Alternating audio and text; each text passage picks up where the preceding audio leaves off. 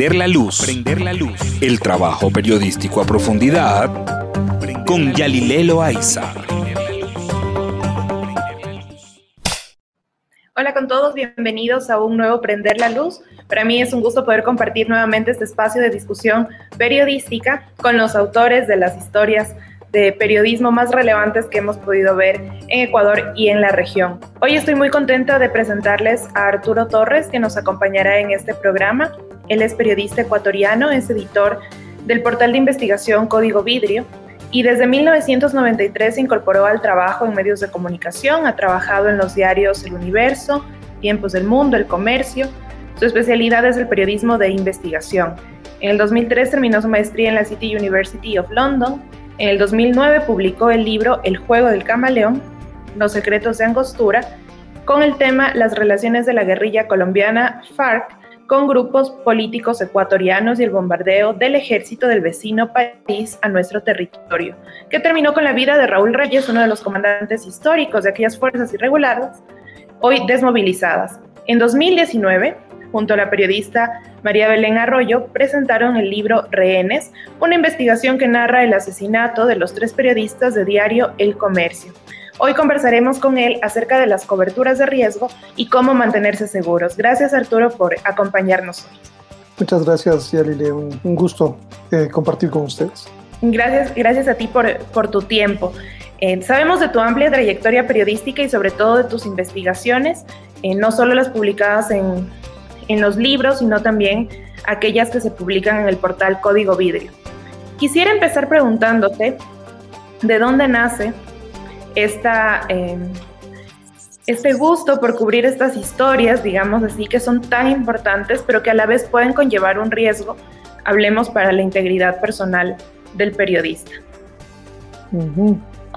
Eh, bueno, eh, la verdad es que siempre me, me, nació la inquietud de conocer lo que pasaba inicialmente en la frontera.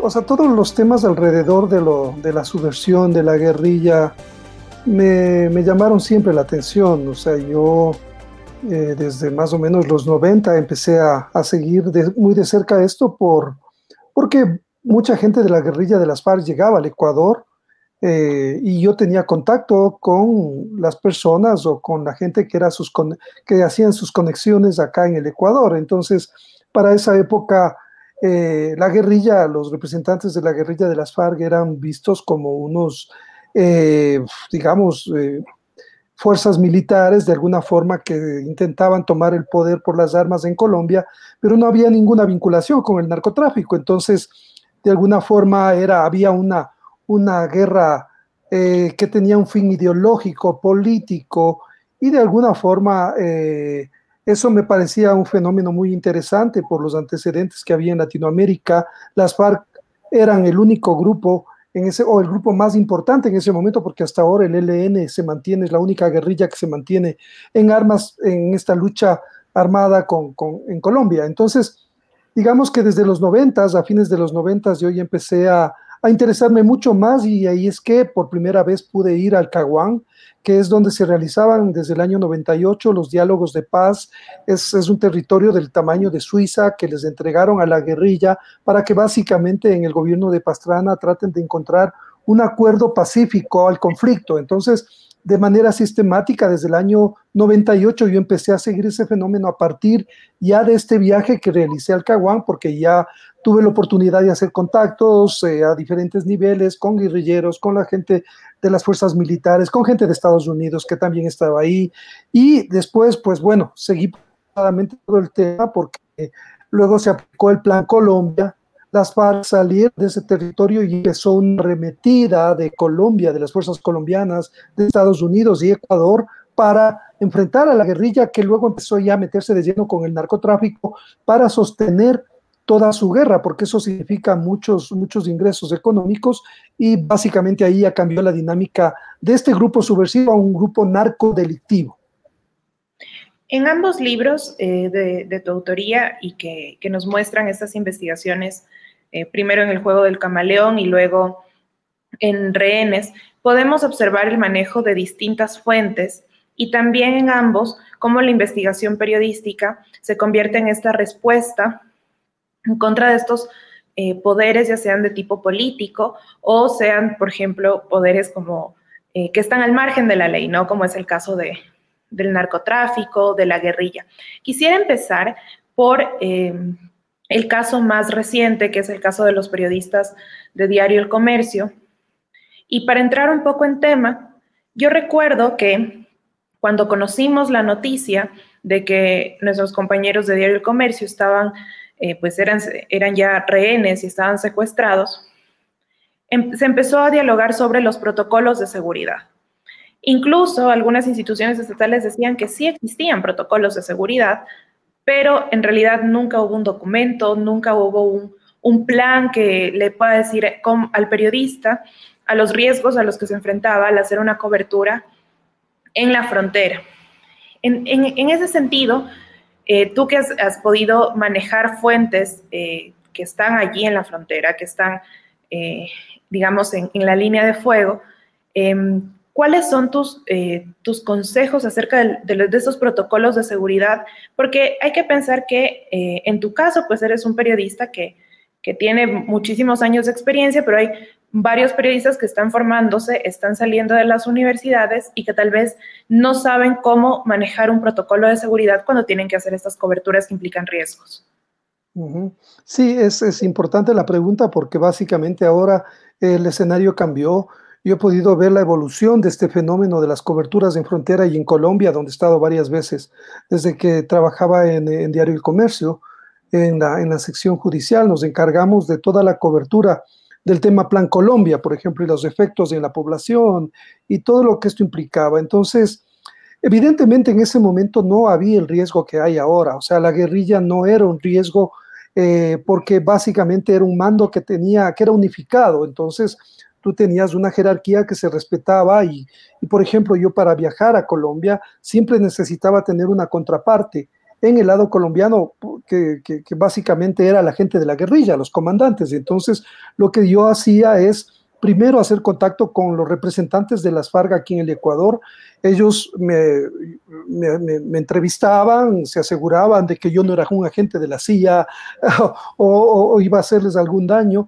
Y más bien, eh, entonces, después de este proceso, uno llegaba con esta contraparte para pasar al, lado colombiano, donde básicamente en el sector fronterizo entre Colombia y Ecuador, los que controlan esa zona, en ese momento los que controlaban eran las FARC, entonces tú tenías que entrar con autorización de ellos porque en el lado colombiano las fuerzas militares no están, no tienen puestos fijos, ellos tienen una, una estrategia más bien de incursiones focalizadas, entonces no hay control de territorio, básicamente el territorio era controlado por las FARC y ahora es controlado por las disidencias y por una serie de organizaciones, de 18 organizaciones narcodelictivas, que eh, tienen este componente de que ya no, ya no obedecen a una sola cabeza ni a un mando, digamos, sino que ya son básicamente organizaciones que se dedican a delinquir y por lo tanto están en una pelea de territorios cruenta, sangrienta, y por lo tanto cualquier extraño que llega a la zona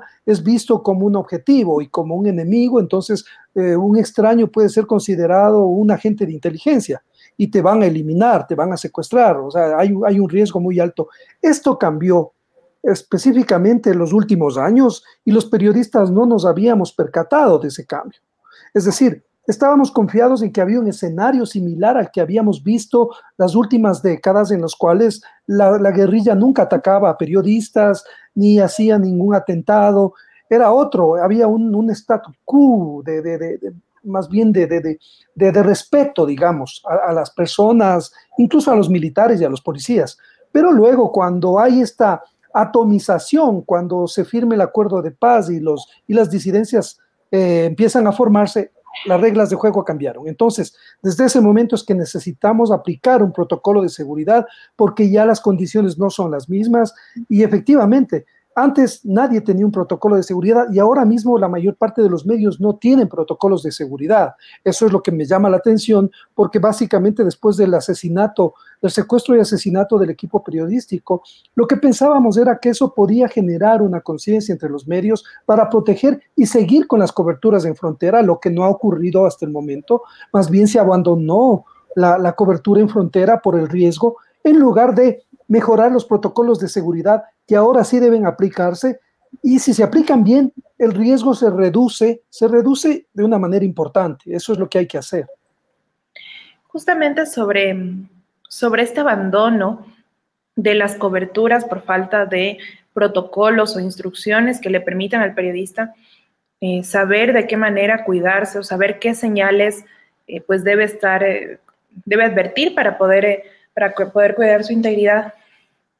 ¿Crees que es responsabilidad solo de los medios o también tiene que haber una intervención de tipo estatal en este tipo de cuidados que se necesitan? Porque los periodistas hacen una labor que es ir al, lugar, conversar, buscar las fuentes y retratar lo que está sucediendo y traer eh, la noticia o la historia para que los demás nos, enteremos. No todo el mundo tiene la posibilidad ir a, la frontera norte y, y, saber pues de primera mano qué es lo que sucede. Entonces, ¿esto es responsabilidad solo de los medios o hay una responsabilidad del Estado para también proteger eh, a los periodistas?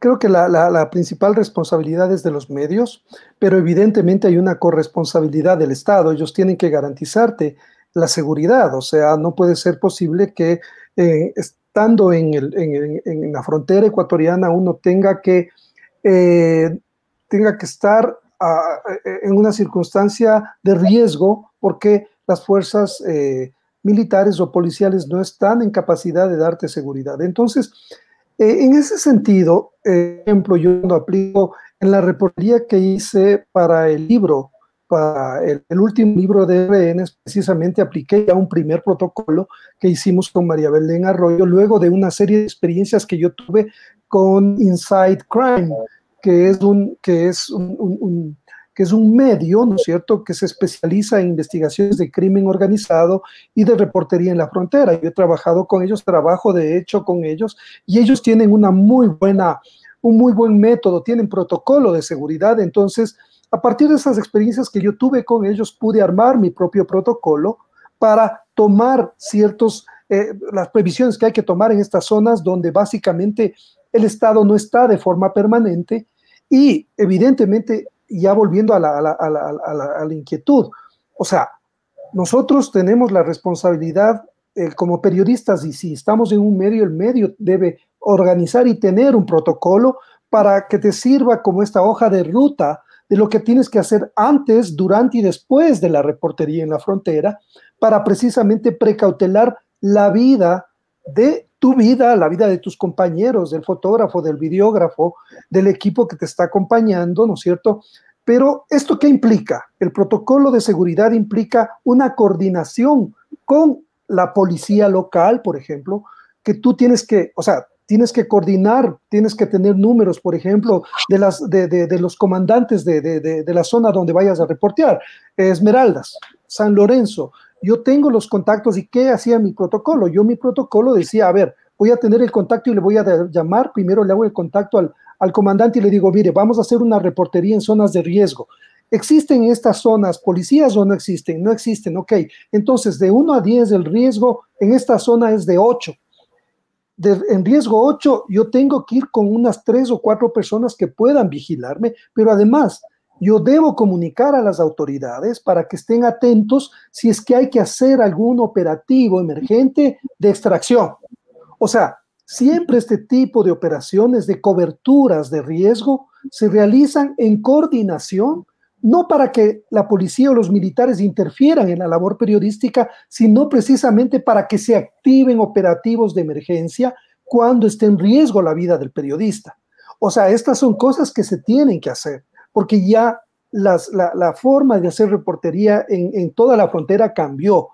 Y esto entonces significa que el periodista, el medio, debe tener un protocolo muy riguroso que se cumple, pero además tiene que coordinarlo con las autoridades que están en la zona para que puedan tomar las previsiones del caso.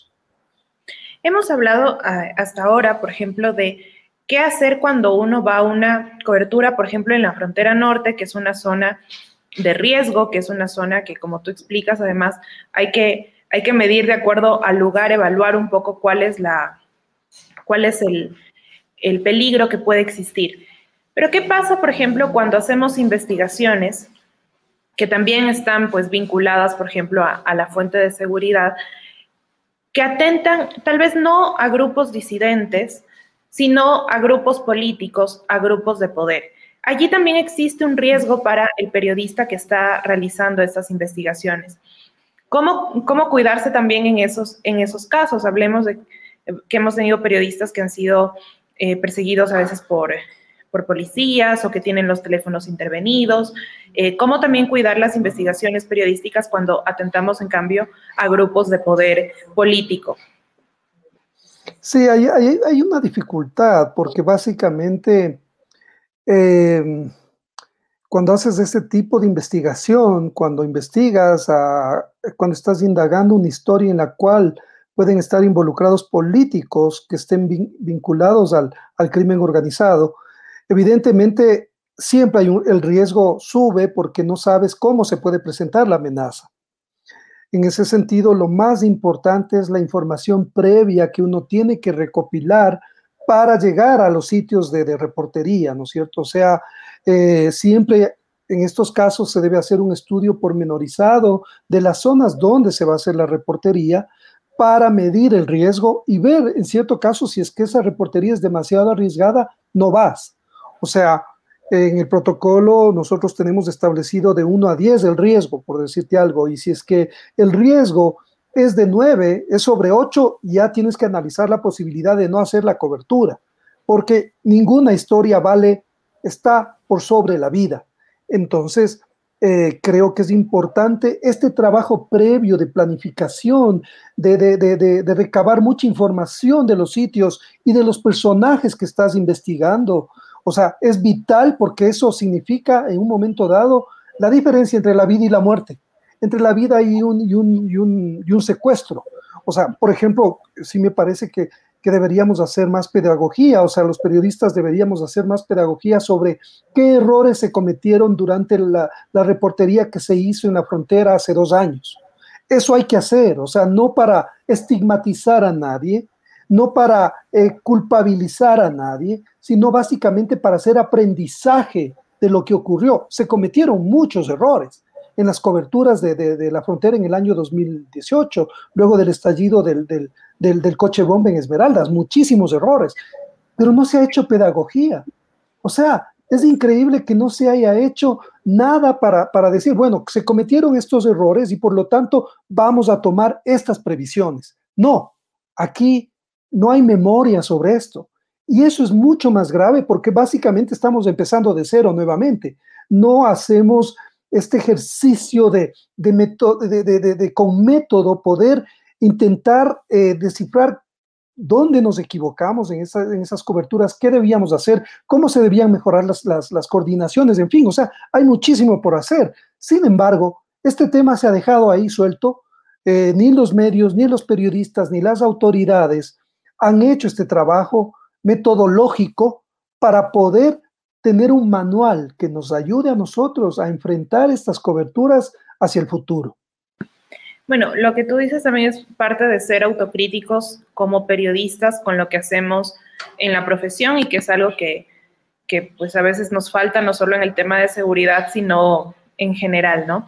Y yo quisiera también conversar acerca de algo que a veces se vuelve un poco un debate. Cuando uno está cubriendo una historia, haciendo una investigación que puede conllevar cierto riesgo, eh, te lo pregunto eh, a ti porque has hecho varias de estas investigaciones, eh, ¿qué es lo aconsejable? Lo aconsejable es mantener en reserva que uno está trabajando en eso o más bien decirlo como forma de, de advertir también como, bueno, yo estoy en, esos temas. Desde, yo entiendo eh, también como desde el trabajo periodístico, hay, eh, hay temas que a veces tienen que estar un poco guardados para justamente poder tener la facilidad de recopilar la información. Pero ¿qué pasa cuando, cuando estos temas implican un riesgo? Es necesario decir, bueno, miren, yo estoy trabajando en esta investigación o mantenerlo en silencio. Es una pregunta porque básicamente la teoría, los manuales están ahí como una guía, pero en realidad tú resuelves los problemas en, en lo concreto. Cuando estás en el terreno se te presentan problemas que los manuales no te solucionan. Entonces son soluciones, hay que ser creativos, imaginativos también para saber sobre la marca, eh, tomar decisiones que evidentemente no impliquen eh, poner en riesgo tu vida, pero en lo posible también encontrar un equilibrio entre seguridad y la posibilidad de contar un tema que es relevante y de interés público. Eh, en ciertos casos, yo en unas dos veces, eh, en dos coberturas que hice en la frontera precisamente para el libro, cuando estuve en, el sector fronterizo colombiano, eh, yo no me identifiqué como periodista, porque básicamente me convertí en un blanco, en un blanco, o sea, porque la, inseguridad para todos los extraños y sobre todo para los reporteros, dura, después de la, de la muerte del equipo periodístico era muy alta, entonces básicamente yo quería contar esa historia, tenía que estar con, eh, con los pobladores, con la gente, y la gente no me iba a contar las cosas que me contó si yo me presentaba como periodista, porque básicamente hay un temor eh, que, que, infunde en estos, estos grupos eh, criminales, ¿no es cierto? Que es no hables con extraños, este es agente de inteligencia, a los periodistas no, si es que, si es que hay un periodista es un soplón, avísanos, infórmanos, o sea, entonces yo en ese momento me tomé un riesgo, tomé un riesgo, fui, eh, te cuento así, fui como parte de una ONG, ¿no es cierto?, para hacer, para hacer un recorrido en, poblados fronterizos ya del lado colombiano también y poder conversar y palpar con la gente sobre, o sea, qué, pasaba con el tema de, del Frente Oliver Sinisterra. Eh, no habría yo accedido a la información que accedí si iba como periodista es, lo que llamamos de alguna forma periodismo de inmersión, ¿no es cierto? O sea, en el periodismo de inmersión, tú no eres periodista porque, porque siendo periodista no vas a acceder a la información que de esta forma puedes acceder. Entonces, menos mal para mí, yo sí tomé evidentemente las precauciones porque fui con un eh, representante de una ONG que trabaja en la, en la zona y conoce a lugareños. Entonces, él era como mi, mi ángel guardián, él, él, era el que, de alguna forma me garantizaba mi seguridad. Todo marchó bien, pero son casos excepcionales. En la mayor parte de los casos uno tiene que identificarse como periodista. Eso te dicen los protocolos internacionales. O sea, siempre hay que identificarse como, como periodista, pero para toda norma hay una excepción. Siempre hay que saber aplicar las excepciones de una manera eh, inteligente, ¿no es cierto? O sea, de una manera en la que pese la razón y no tanto las emociones, pero es una decisión que siempre puede ser polémica, ¿no es cierto? En algún momento. Esto es así, la profesión nuestra es así, o sea, siempre implica un riesgo, pero eh, si tienes más información, si es que ya tienes experiencias que te ayuden a, analizar mejor cada, cada cobertura, eh, eso te ayuda mucho. Entonces, en este tipo de decisiones de, que implican mucha complejidad, eh, siempre en la realidad a veces te desborda y tienes que, decidir, informar, preguntar, consultar, pero como tú sabes, el tiempo a veces en las coberturas está en nuestra contra.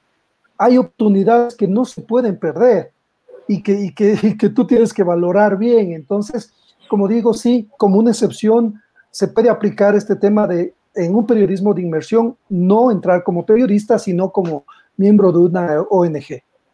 fue mi caso lo que yo hice. Claro, justamente hablando del el manejo de fuentes, que ya es algo que, que, lo has dicho en esta, en esta respuesta, quisiera adentrarme también a esa rigurosidad periodística que debe existir cuando recibimos información, por ejemplo, filtrada de eh, alguna fuente. Porque parte del periodismo de investigación y parte de, eh, en este caso, por ejemplo, lo que eh, cuando se tratan temas muy sensibles, muchas veces las fuentes no quieren ser identificadas por cualquiera de cualquier temor, cualquier, cualquier razón, pueden incluso pues eh, jugarse la vida al, al dar información, pero filtran ciertos documentos, ciertos audios, ciertos videos. Generalmente eh, hay, fuentes que filtran información porque también tienen un interés de que esa información se vuelva pública. ¿Cómo eh, discernir como periodistas eh, que esa información es relevante, es necesaria y no caer como en este juego de tengo algo filtrado y en este momento lo publico porque es lo, digamos, es, la, es la, exclusiva, es de última hora. Y también cómo cuidar, eh, te hago aquí otra pregunta, cómo cuidar esas fuentes que a veces nos pueden filtrar eh, información o nos pueden dar eh, algún lead para continuar con la investigación. Hablemos, en este caso, si hablamos de una fuente de seguridad, por ejemplo, alguien al interior de la policía o de las Fuerzas Armadas que nos dice, mira, puedes ir por acá, puedes ir por allá, cómo también cuidar la confianza de esas fuentes. A ver, las filtraciones que, ahora, que digamos que, que de alguna forma se, han vuelto más evidentes con el tema del apogeo de las redes y de ciertos medios que, se acostumbran a sacar filtraciones sin, sin, contrastar la información. O sea, metodológicamente una filtración es casi siempre, eh, bueno, hay diferentes filtraciones, pero en, este, en estos, eh, yo, yo hablo de las filtraciones que básicamente buscan golpear a un tercero, ¿no es cierto? Hay una intencionalidad. Todas las fuentes tienen intereses, evidentemente, y por eso es que lo único que te libra de ser utilizado por una fuente que te llega con un documento es básicamente el método. O sea, el método lo que te dice es que ante una filtración lo primero que tienes que hacer es verificar que esa filtración, que el documento, que la grabación que te dan es verdadero y luego empezar un proceso de contrastación, de verificación con otras fuentes, ¿no es cierto? Porque básicamente una sola filtración no puede publicarse, tú necesitas contrastar eh, a, las personas que son aludidos, a los funcionarios. O sea, creo que la filtración es un, es un primer momento de una investigación que nace de esa forma. De ahí viene todo el proceso que significa, bueno, verificación, contrastación, trabajo de campo. O sea, para mí una filtración eh, sirve para hacer un, buen trabajo periodístico, para confirmar o descartar, porque hay muchas filtraciones, eh, muchos filtradores que utilizan a los periodistas que, que, les conocemos como basureros, ¿no es cierto? Que son los que básicamente riegan la basura que te da el otro para ensuciar a un tercero. Eso los periodistas no podemos prestarnos para ese juego sucio porque básicamente creo que eh, si estamos al servicio, en el servicio de la comunidad, con un interés público, nuestra intención no es dañar a un tercero, nuestra intención es que se conozca la verdad, que se conozcan los hechos y que puedan ser hechos verificados. Entonces, el tema de las filtraciones, evidentemente, hay que tomarlo con mucho cuidado, hay que tomarlo con pinzas y hay que tratarlo de una manera metódica, aplicando un método para eh, para verificar, como decía, la información. La segunda parte era sobre cómo proteger a las fuentes, ¿cierto? Sí, cómo proteger esa confianza con a veces estas fuentes que no pueden identificarse justamente por, la, por el tipo de trabajo que tienen. Por ejemplo, un oficial de la policía, un oficial de las Fuerzas Armadas, que a veces nos ayudan a guiarnos por qué camino seguir, pero que no, nos, no pueden identificarse como fuentes oficiales porque pues están están bajo un cargo que, simplemente no, les permite hacer, hacer eso. ¿Cómo cuidar también esa confianza de las fuentes cuando manejamos estos temas que son tan, tan difíciles y tan sensibles? A ver, yo, te voy a responder con, una, con, un hecho concreto eh, que, que plasmamos en el libro Rehenes. Una fuente anónima nos dijo a nosotros sobre las operaciones que hubo durante el secuestro de fuerzas militares colombianas, policiales, que entraron por Carchi y desde ahí empezaron a hacer incursiones durante el secuestro, lo cual evidentemente contradecía el, discurso oficial, tanto de Ecuador como de Colombia, que no habrían operaciones militares ni policiales durante el secuestro. Pues bien, la primera información que nosotros recibimos sobre, ese, sobre que habían ocurrido operaciones fue de una, de una fuente que yo conozco hace algunos años y básicamente me dio un documento y me dijo, mira, aquí está el documento de, inteligencia donde se menciona que durante el secuestro había operaciones. Ese era un documento de la CENAIN, ¿sí? Eso, ¿qué, había, que he visto que, ha ocurrido? Otros medios que habrían hecho con eso es publicar la filtración. Pero nosotros lo que hicimos es, el, siguiendo el método, ese fue el inicio de, esa, de, la investigación concreta sobre las operaciones. Contrastamos esa información con ocho fuentes. Eh, más policías, más militares, documentos en Colombia. Fui a verificar si efectivamente habían operaciones durante el secuestro y con documentos lo pudimos probar. Entonces, en este tema de las operaciones, el inicio fue una filtración de una información, de un documento. ¿No es cierto? Pero el documento para nosotros no era, no, era suficiente porque veíamos que también la persona que, a la que, la, que me, facilitó ese documento, yo la conocía bien, era una persona de confianza, yo la, le, conozco porque, y, un apunte sobre la marcha. Las fuentes no son importantes por lo que dicen, sino por lo que pueden probar, ¿no es cierto? Por la información, por, por el tipo de información que te proporciona, pero esto obviamente tiene que pasar por un proceso mucho más eh, trabajado, mucho más eh, específico del periodista para verificar si esa información es o no verdadera. Ese es el trabajo del periodista, no de la fuente. La fuente te da una información que tiene y que cree que es relevante en un, en un proceso que tú estás investigando. Y otro tema importante es si el tema es de tu agenda o es un tema que viene desde afuera. En este caso era de nuestra agenda, nosotros habíamos planteado el tema, teníamos interés en revelar qué pasó y por qué murieron los periodistas del comercio. Entonces, estábamos recopilando información con nuestras hipótesis. No era una, no, no había nada sembrado, digamos, en este caso. Entonces, en este caso lo que hacemos es siempre proteger a la fuente porque no vamos a revelar, no vamos a revelar un documento citando una fuente anónima. No, o sea, eso no, no soporta mucho, sino que la información por sí misma es la que tiene peso al ser contrastada con, como te digo, en este caso tuvimos ocho fuentes que verificaron y confirmaron que hubo operaciones durante el secuestro. Entonces, eh, me refiero, por ejemplo, a Ricardo Uceda, que es un periodista peruano, eh, famoso por el tema de la investigación, y él dice que básicamente cuando uno tiene eh, tres fuentes cruzadas que te confirman un hecho noticioso, estás frente a, una verdad, ¿no es cierto? Entonces, por eso yo lo que siempre trato de hacer en todos mis trabajos es por lo menos sobre, sobre los temas tener tres o cuatro fuentes que me confirmen un, dato, un dato que es importante, es que es gravitante. Eso te dice el método, ¿no es cierto? O sea, porque estamos frente a temas que son evidentemente importantes y que necesitan ser, ser contrastados y verificados con rigor. Bueno, y justamente como, como ya lo has dicho, esto es parte de eh, la contrastación, la verificación, el trabajo con las fuentes. No es nada nuevo, o sea, no es nada exclusivo del periodismo de investigación, sino es parte de lo que se hace inclusive con, con una noticia del día a día. Es, lo, es la primera clase de, de periodismo que, que, se nos da en, en las universidades y que, y que muchas veces creo que por el, por el momento, por la adrenalina de, tengo un, documento filtrado, quiero publicarlo, quiero tener la exclusiva, muchas veces podemos inclusive caer, caer en ciertos errores. Arturo, se nos ha acabado el tiempo, ha sido una conversación eh, realmente enriquecedora y creo que podríamos conversar una hora más o una media hora más sobre, sobre esto, pero quisiera agradecerte por, por acompañarnos en esta entrevista.